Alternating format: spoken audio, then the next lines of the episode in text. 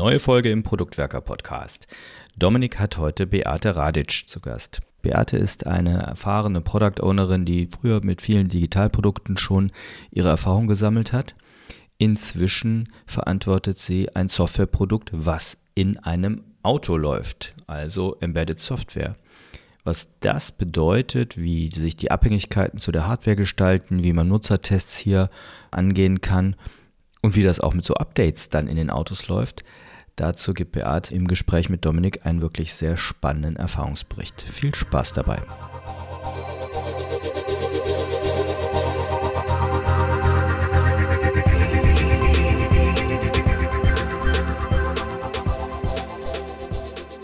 Jedes Produkt hat ja so seine eigenen Herausforderungen. Und dementsprechend ist es auch mal wieder Zeit, dass wir über spezielle Herausforderungen sprechen. Heute reden wir nämlich über die Entwicklung von Software für Autos. Und da kann man natürlich auch darunter verstehen, dass der Kontext ein ganz spezieller ist. Jetzt habe ich mit Autos nicht unbedingt so viel zu tun und auch nicht die große Erfahrung, deswegen habe ich mir einen Gast eingeladen. An meiner Seite ist heute Beate Radic. Beate, schön, dass du heute da bist. Ich freue mich sehr, dass ihr mich eingeladen habt. Du bist tatsächlich die erste Person, die mir bei dem Gedanken an das Auto und Softwareentwicklung und so weiter eingefallen ist. Wir kennen uns ja auch äh, aus verschiedenen Stationen und auch aus der Zeit ähm, in der Kölner Community, wo wir auch in, durchaus Austausch miteinander haben. Deswegen dachte ich mir, wenn wir beide uns heute unterhalten, dann erfahre ich vielleicht das eine oder andere Spannende rund um die Entwicklung von Software für Autos. Aber bevor wir jetzt voll einsteigen, magst du dich vielleicht unseren Zuhörerinnen und Zuhörern einmal kurz vorstellen? Ja, okay, gerne. Also mein Name ist Beate Radic. Ähm, ich bin seit etwa zehn Jahren jetzt im Produktumfeld tatsächlich schon unterwegs.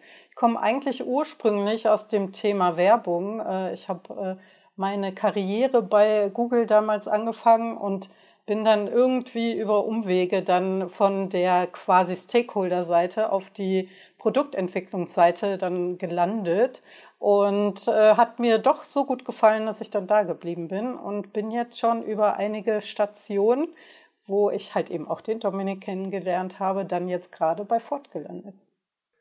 Und jetzt habe ich ja schon gesagt, du machst Software fürs Auto und du hast auch gerade gesagt bei Ford. Damit wir das so ein bisschen greifen können und auch ein bisschen Klarheit haben, was das eigentlich für ein Produkt ist, erzähl uns doch mal was zu deinem Produkt.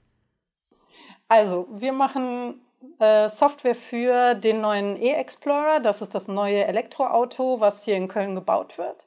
Und äh, im Speziellen ist äh, mein Team dafür zuständig, dass wir äh, Web-Apps bauen. Das, das sind eben kleinere Programme quasi, die im Auto laufen können. Und als Beispiel wäre ein Thema, woran ich halt sehr viel gearbeitet habe, jetzt über das Jahr das Nutzerhandbuch. Also im Grunde genommen das, was ihr als äh, fetten Schinken in eurem Auto kennt, das quasi digitalisiert dem Kunden zur Verfügung zu stellen.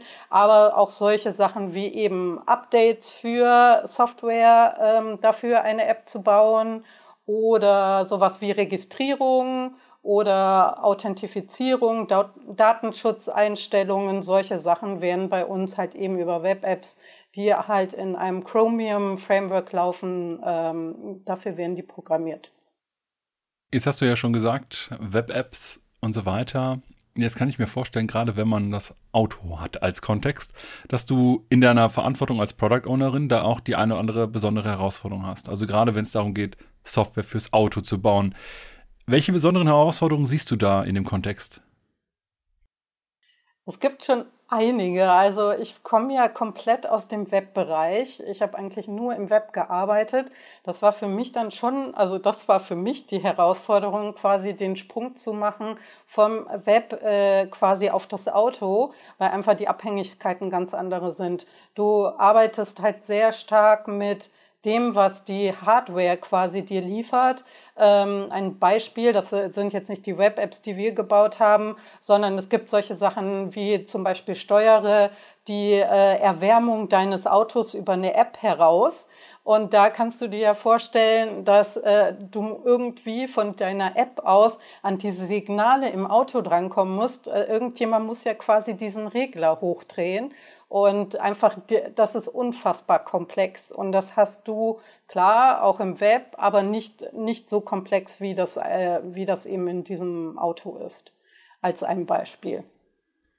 Ich habe vor vielen Jahren, weiß gar nicht, ob das äh, so groß bekannt ist, aber auch äh, tatsächlich, ich, keine Ahnung, irgendwas über 10, 12 Jahre her, auch Software verantwortet im Smart Home Bereich. Und da hatten wir natürlich auch eine starke Kopplung zwischen unserer auch tatsächlich als Web-App gebauten Lösung und den dazugehörigen Aktoren, äh, Sensoren und so weiter. Und man hat da natürlich immer so gewisse Abhängigkeiten. Jetzt war es bei uns so, dass wir die Hardware nicht selbst gebaut haben, sondern wir haben Standard-Hardware genommen. Jetzt kann ich mir das vorstellen, ich bin ja ne, total blank, was Autos angeht sind das dann so Standard-APIs und ihr müsst mit dem arbeiten, was ihr quasi bekommt? Oder ist das dann so eine gemeinsame Entwicklung? Sprich, wenn ihr sagt, wir haben ja aus Nutzerperspektive noch etwas, das wir brauchen, das dann auch zum Beispiel an der Hardware geschraubt werden kann? Oder wie allgemein funktioniert die Zusammenarbeit mit der, mit der Hardware? Ähm, also bei meinem Produkt ist es halt eben nicht so. Da haben wir zum Glück diese Abhängigkeiten nicht so stark. Ähm, eigentlich bist du, äh, wie du auch gesagt hast, beim Smart Home ist es ja auch so, dass du ganz spezifische Produkte hast und dich halt darauf einstellen musst, was die halt mitbringen.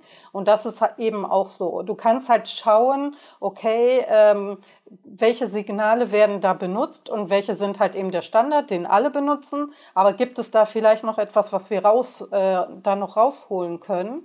Und ähm, das ist tatsächlich auch teilweise passiert bei uns ist jetzt bei diesem E-Auto noch die Komplexität, dass wir ähm, nur einen Teil eben selber bauen. Und das, äh, das ist halt die, in diesem Fall auch eine, ein Thema, was eben Komplexität hinzufügt, weil wir einfach damit arbeiten müssen, was wir bekommen. Und das hatten halt eben ein paar Kollegen diese Herausforderung, dass sie, dass sie dann schauen mussten, okay, kriegen wir das eben auch hin? Also bei den Web-Apps war es, äh, war, war es und ist es auch so, dass wir in vielerlei Hinsicht, kommt natürlich auf das Thema drauf an, auch viel mehr Freiheiten haben, weil wir uns äh, nicht so sehr mit der Hardware beschäftigen, sondern wirklich, ähm, also das Nutzerhandbuch, das ist komplett los, also nicht komplett, aber zu 90 Prozent losgelöst von Hardware-System. Und das äh, bietet uns dann doch relativ viel Freiheit. Jetzt kann ich mir aber vorstellen, du hast das Nutzerhandbuch gerade nochmal erwähnt, da würde ich gerne eine, eine Frage nochmal reinwerfen. Das Nutzerhandbuch nicht einfach nur heißt, äh, ich baue quasi ein PDF äh, online nach, weil dann wird er wahrscheinlich schon längst fertig. Was macht dein Produkt jetzt auch in deinem speziellen Kontext für dich nicht trivial? Also sonst würde man wahrscheinlich keinen Product Owner oder keine Product Ownerin brauchen. Was ist so die Herausforderung, die du da hast, um genau auch diese, diese, diesen Mehrwert für die Nutzerinnen und Nutzer zu liefern? Ja, also es ist schon etwas mehr als ein PDF. Es, ist, es könnte noch so viel mehr sein. Also wir, wir liefern aktuell wirklich so die Must-Haves erstmal ab und wir arbeiten schon noch an der Verbesserung von dem, was wir bis jetzt kennen. Also es kann schon noch sowas wie, es hat eine Suche, die, die wir zum Beispiel jetzt, äh, wo wir sehr stark dran gearbeitet haben, die zu verbessern und solche Sachen wie halt eben Bookmarks äh, halt hinzuzufügen etc. Oder du hast halt eben, ähm, bei uns heißt das Visual Search, dass du auch dann sagen kannst, okay, du siehst das Cockpit von dem Auto und kannst Sachen anklicken. Ne? Zum Beispiel eine Herausforderung, die wir aktuell auch haben, ist das Thema, äh, die Stakeholder, die halt den Content für, äh, für das Handbuch schreiben, die würden super gerne Animationen da reinbringen einfach nur, um zu dem User das halt eben greifbarer zu machen. Es ist für dich ja auch einfacher, wenn du genau siehst, hey, ich muss diesen oder jenen Hebel drücken, um irgendwas aufzubekommen oder keine Ahnung, die, die Wischer anzustellen oder sonst was. Aber das muss dann natürlich auch äh, auf diesem auf dieser Hardware, auf der diese ähm, Web-Apps laufen, muss das auch können. Ne? Also das muss halt Videos abspielen können, das muss eben auch äh, Animationen, die relativ komplex sind, abspielen können. Und das zum Beispiel ist noch etwas, wo wir, was wir am Testen sind. Jetzt denke ich hier selber so ein bisschen in meine Situation hinein, wenn ich als Autofahrer unterwegs bin und mit meinem Auto interagiere Jetzt denke ich mir, ich kann mir vom Nutzungskontext her ganz unterschiedliche Situationen vorstellen, die hier irgendwie zu tragen kommen, weil ich, ne, ich alleine, ich sitze im Auto oder ich fahre mit dem Auto, zwei verschiedene Bereiche sind. Wie vertestest du dein Produkt auch im Nutzungskontext? Wie lernst du, unter welchen Bedingungen Nutzer oder Nutzerinnen wie mit deinem Produkt arbeiten? Also in diesem Fall ist es, wie gesagt, ein relativ standardisiertes Pro äh, Produkt. Trotzdem äh, haben wir, wir haben gedacht, oh, was könnte man denn Neues machen? Da hat jemand, der halt, halt nicht aus diesem Nutzungskontext Auto kam und halt diese Web-App programmiert, gesagt, hey, wäre das nicht cool, wenn wir die Überschriften so machen würden, dass die halt durchlaufen, als Beispiel. Und äh, dann haben wir mit unserem zuständigen HMIler, das heißt Human Machine Interface, quasi der Frontendler und UXler, der hat gesagt, um Gottes Willen, was habt ihr denn da gemacht? Äh, das dürft ihr gar nicht. Also es darf halt den, äh, den Fahrer eben nicht ablenken. Und deswegen darfst du in einem Auto nichts bauen, wo halt die Schrift irgendwie durchläuft. Das äh, lernt man dann eben auch, äh, in, wenn man sowas anfängt. Und ähm, dann mussten wir das Ganze halt eben rausnehmen und dann halt schauen, okay, wie können wir es denn machen, dass der User dann trotzdem die Kapitel zum Beispiel besser lesen kann. Ähm, wir testen eben, also in diesem Fall habe ich sehr viel mit den Stakeholdern getestet, einfach um zu schauen, funktioniert alles so, wie das bekannt ist. Ich weiß halt äh, von anderen Kollegen, äh, die also wir haben ungefähr so drei, sagen wir mal so drei Schritte, die immer komplexer werden, die, wo du halt eben Testings machen kannst. Das eine wäre, das kann man relativ einfach bei uns machen. Da äh, kannst du dich an das Team wenden, die, äh, die halt eben UXler sind und sagen, ich würde gerne diese Fragestellung ähm, an alle in der Firma schicken. Und dann bekommst du regelmäßig so einen Aufruf, hey, hallo, äh, Ford-Nutzer oder Nutzer anderer Autos, hier dieses Feature, wäret ihr bereit dazu, ein paar Fragen zu beantworten? So, das wäre schon mal das erste Nutzerfeedback, was du bekommen kannst. Dann ähm, gibt es interne Nutzerkliniken, wie das heißt. Dann werden wirklich ähm, Kollegen und Kolleginnen halt eben eingeladen, vor Ort Sachen auszutesten, wirklich. Ähm, da meinte ein Kollege äh, zu mir, ich, den ich, der schon relativ lange bei Ford ist, den ich auch nochmal so gefragt hatte, äh, und der meinte, ja, ich musste mich in ein Auto setzen und ein paar Dinge tun und mich dann währenddessen anschnallen. Und, da, und er meinte so, ich glaube, alle anderen, die, die Sachen, die ich da machen musste, die hatten nichts, wirklich nichts mit äh, dem zu tun, was die von mir wissen wollten. Aber dieses Anschnallen wollte man testen. Wie ist das denn? Wie handhabe ich das, während ich andere Sachen tue? Und so die dritte Stufe wäre dann wirklich extern. Da gibt es ähm, zum Beispiel, wir machen ja relativ viele Autos für, ähm, für Handwerker etc äh, Nutzfahrzeuge.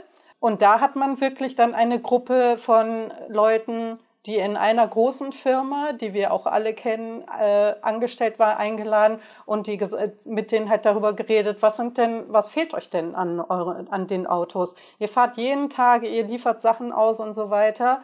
Ähm, was stört euch? Was würdet ihr denn brauchen? Und äh, das ist natürlich super, super hilfreich. Das haben, wurde auch, äh, bevor ich bei Ford angefangen habe, für den Bereich Web-Apps gemacht tatsächlich. Und äh, da hat man auch in der Weiterentwicklung, da sind wir leider noch nicht, wir sind gerade bei den äh, Grundlagenthemen äh, dran, äh, da hat man wirklich dann schon ein paar Sachen identifiziert, die dann noch kommen werden, wo wir auch gesehen haben, okay, äh, da müssen wir noch ein bisschen Hirnschmalz reinstecken, wie, wie wollen wir das dann umsetzen. Wie geht ihr denn allgemein mit Feedback um? Gerade jetzt auch, du sagtest, ihr seid bei Grundlagen, aber wenn ihr zum Beispiel auch ein Produkt draußen habt, also Leute damit echt fahren und so weiter, da gibt es ja auch immer irgendwie Feedback. Äh, ich will jetzt nicht davon reden, irgendein Autotest von irgendeiner Zeitschrift oder ähnliches, sondern ganz allgemein, Nutzer unterhalten sich ja mittlerweile online. Gibt es von Nutzerfeedback, das von außen kommt, mit denen ihr in irgendeiner Art und Weise dann auch speziell umgeht? Ja, auf jeden Fall. Das wird super ernst genommen ähm, und auch in die Entwicklung halt priorisiert, weil wir sind mittlerweile ja auf einem Markt, der ja heiß umkämpft ist, gerade auch Elektroautos.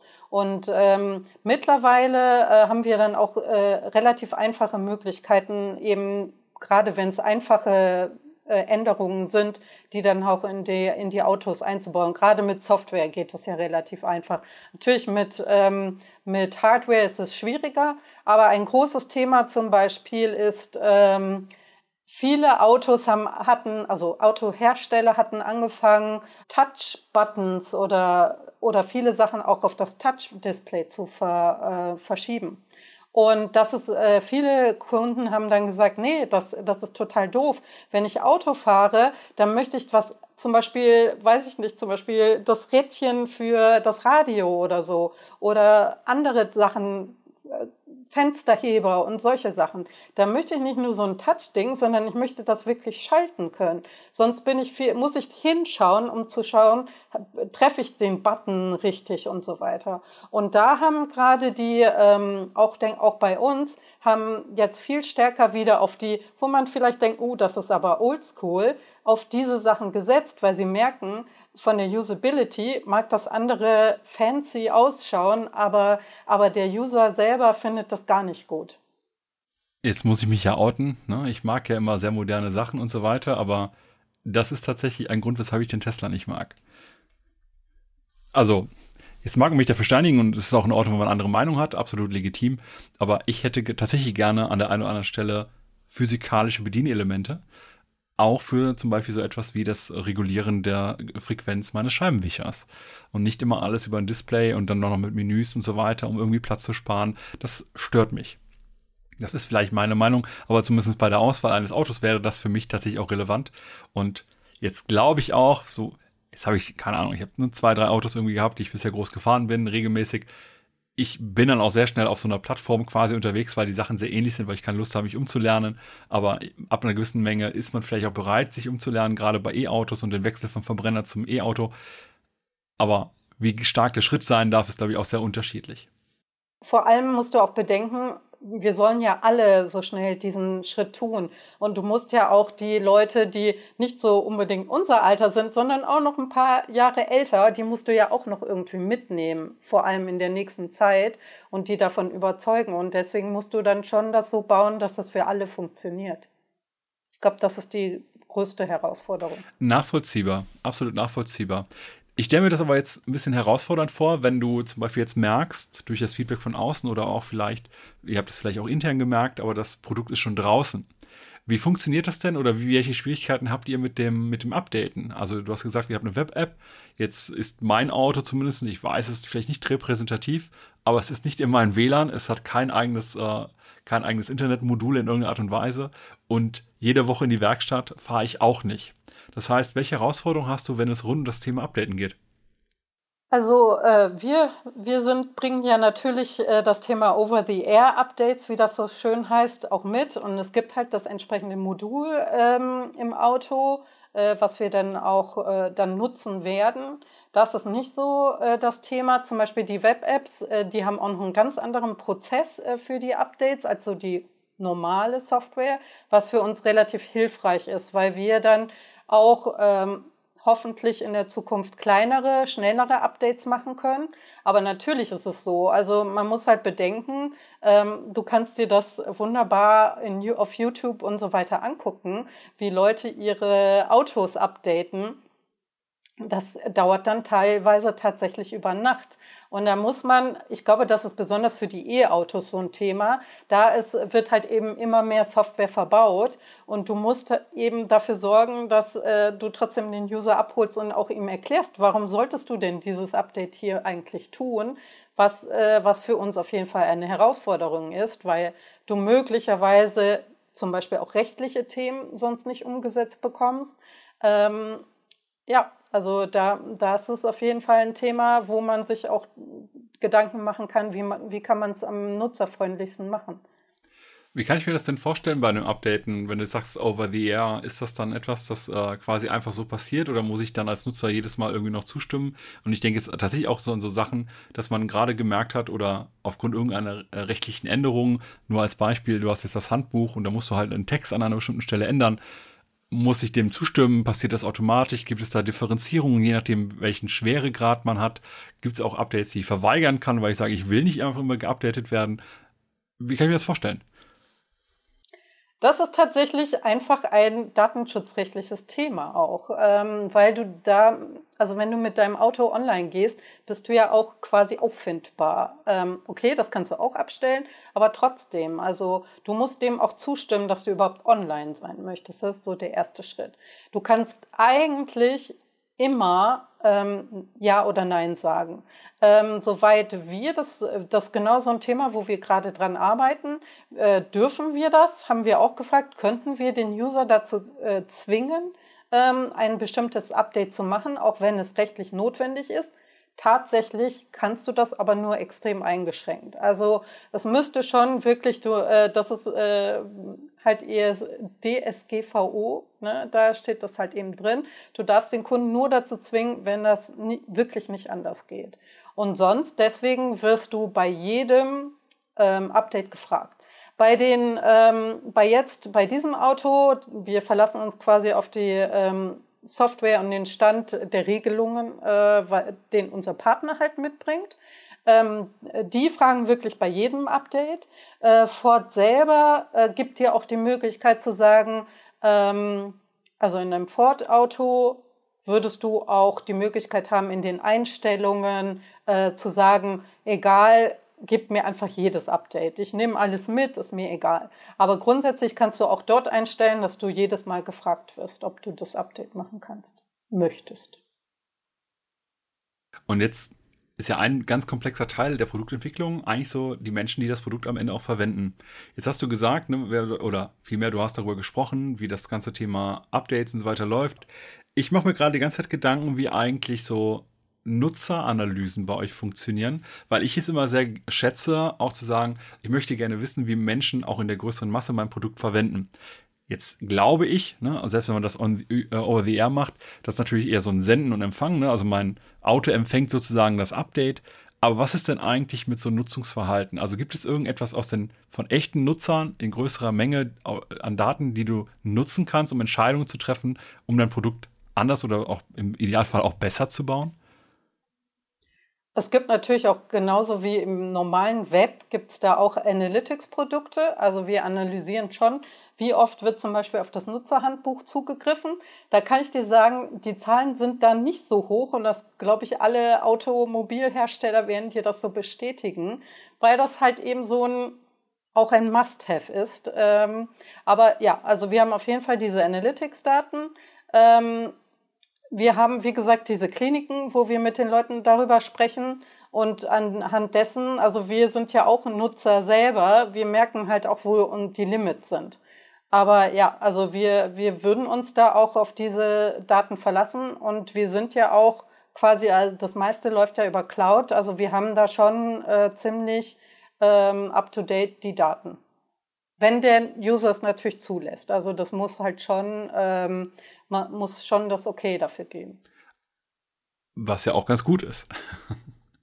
Ja, definitiv. Also es gibt auch sowas zum Beispiel, ähm, ich weiß, dass unser Partner sowas macht, dass es, äh, dass es ähm, Super-User gibt, die zum Beispiel so ein Update als erstes bekommen. Also da konntest du dich für bestimmte Autos halt anmelden und sagen, hey, ähm, ich möchte das gerne äh, Teil dessen sein. Und die geben dann auch tatsächlich dann schriftlich Feedback, wie sie das fanden etc. Das weiß ich auch zum Beispiel, weil als ich bei Ford angefangen habe, habe ich mich sehr viel auch damit beschäftigt, okay, wie, wie funktioniert das hier so mit dem, mit dem Thema auch Updates und äh, habe dann ein paar YouTube-Videos auch gefunden, die sich äh, genau mit diesem Nutzerverhalten beschäftigen. Und da haben die das auch erwähnt. Dann frage ich mich jetzt auch, weil wir so langsam Richtung Ende der Folge kommen, was reizt dich eigentlich an deinem Produkt so mit am meisten? Also es muss nicht das absolute meiste sein, aber zumindest was sind so die Sachen, die dich besonders reizen, warum du gerne dein Produkt entwickelst? Gute Frage. Also für mich war damals, als ich äh, dieses Jobangebot bekommen habe, ich wusste damals noch nicht so hundertprozentig genau, was ich machen werde. Für mich war erstmal der erste Reiz, wirklich an so einem Zukunftsprodukt zu arbeiten, an einem E-Auto. Ne? Also ich bin, äh, das muss ich, sage ich auch ganz ehrlich, ich glaube, ich bin da so ein bisschen wie du. Ich habe aktuell mein erstes Auto. Ähm, für mich war das also auch äh, eine relativ fremde Welt erstmal. Und äh, ich glaube, das war mit der Reiz von äh, für, für Ford, dass es da jemand kommt, der einfach dieses agile Wissen und so weiter mitbringt, aber die auch jetzt nicht der Super-User mit Benzin im Blut ist. Das war so das Erste. Und das Zweite ist, bei den Web-Apps ist halt eben das Gute, dass wir da wirklich so ein bisschen auch sehr unabhängig von dem, was äh, so Standardsoftware ist, da auch unseren Ideen auch mehr freien Lauf lassen können, sofern wir halt eben wie überall natürlich so die Zeit haben, das zu entwickeln. Und wir, ähm, ich bin nicht so festgelegt auf nur ein Thema. Also es kommt auch darauf an, was jetzt kommt. Also ich hatte mit dem Nutzerhandbuch angefangen, habe jetzt relativ viel auch äh, das Thema eben diese Over-the-Air-Updates und die, die dazu passenden Web-Apps halt auch betreut als Beispiel. Zwischenzeitlich ein bisschen ausgeholfen in dem Thema Registrierung und solchen Sachen. Und das, dass es halt so vielfältig ist, das, äh, das ist für mich auch wirklich das Interessante. Dann hast du das ja jetzt durchaus auch schmackhaft gemacht und ich möchte gerne die Folge schließen mit vielleicht auch so einem Tipp für den Einstieg. Jetzt hast du selber eben erzählt zu Beginn, dass du gar nicht so auch aus dieser Welt kommst, sondern da reingegangen bist. Auch gerade hast du es nochmal betont. Was hat dir vielleicht auch besonders gut geholfen im Sinne von, das ist auch ein Tipp, den du jemand anders mitgeben kannst, wenn er oder sie sich zum Beispiel auf Softwareentwicklung im Auto einlassen möchte? Was sind so die ersten Schritte, die dir am meisten geholfen haben? Also ich habe super, super viel mit Kollegen mich unterhalten, die wirklich aus diesem Bereich kommen. Also ich habe äh, gerade bei uns im Team gibt es zwei, die, die das quasi direkt seit, der, äh, seit dem Studium machen. Es sind oft halt auch eben Ingenieure, auch spezialisierte Leute. Und da den Einblick von ihnen zu bekommen, das war total hilfreich. Ähm, was ich eben auch schon erwähnt habe, ich habe wirklich, um mich äh, mich da ein bisschen zu informieren. Äh, es gibt unendlich viele YouTube-Videos. Äh, man glaubt es wirklich nicht, von Leuten, die spezielle ähm, Features einfach auch filmen, in ihren Autos darüber reden, was sie cool finden, was sie nicht gut finden. Ähm, da, das hat mir wirklich geholfen, einfach so die User-Sicht auch zu sehen und natürlich auch ähm, mir eine Meinung darüber zu bilden, was jetzt äh, funktioniert und was nicht. Das waren für mich zum Einstieg wirklich hilfreiche Schritte, die ich äh, gemacht habe. Dann haben wir heute einen interessanten Ritt gemacht durch die Softwareentwicklung für Autos. Ein Kontext, den wahrscheinlich nicht viele von uns bisher erlebt haben, aber der auf jeden Fall, vor allem erst nach deinen Ausführungen, sehr spannend klingt. Beate, vielen Dank, dass du heute bei uns warst. Und wenn ihr auch über ein Produkt sprechen wollt, wo ihr sagt, das ist in seinem Kontext sehr speziell, dann lasst es uns gerne wissen und vielleicht finden wir auch gute Zeitpunkte, wo wir mal miteinander quatschen und eine gute, spannende Folge aufnehmen. Beate, vielen Dank, dass du heute da warst. Danke, dass ich da sein durfte.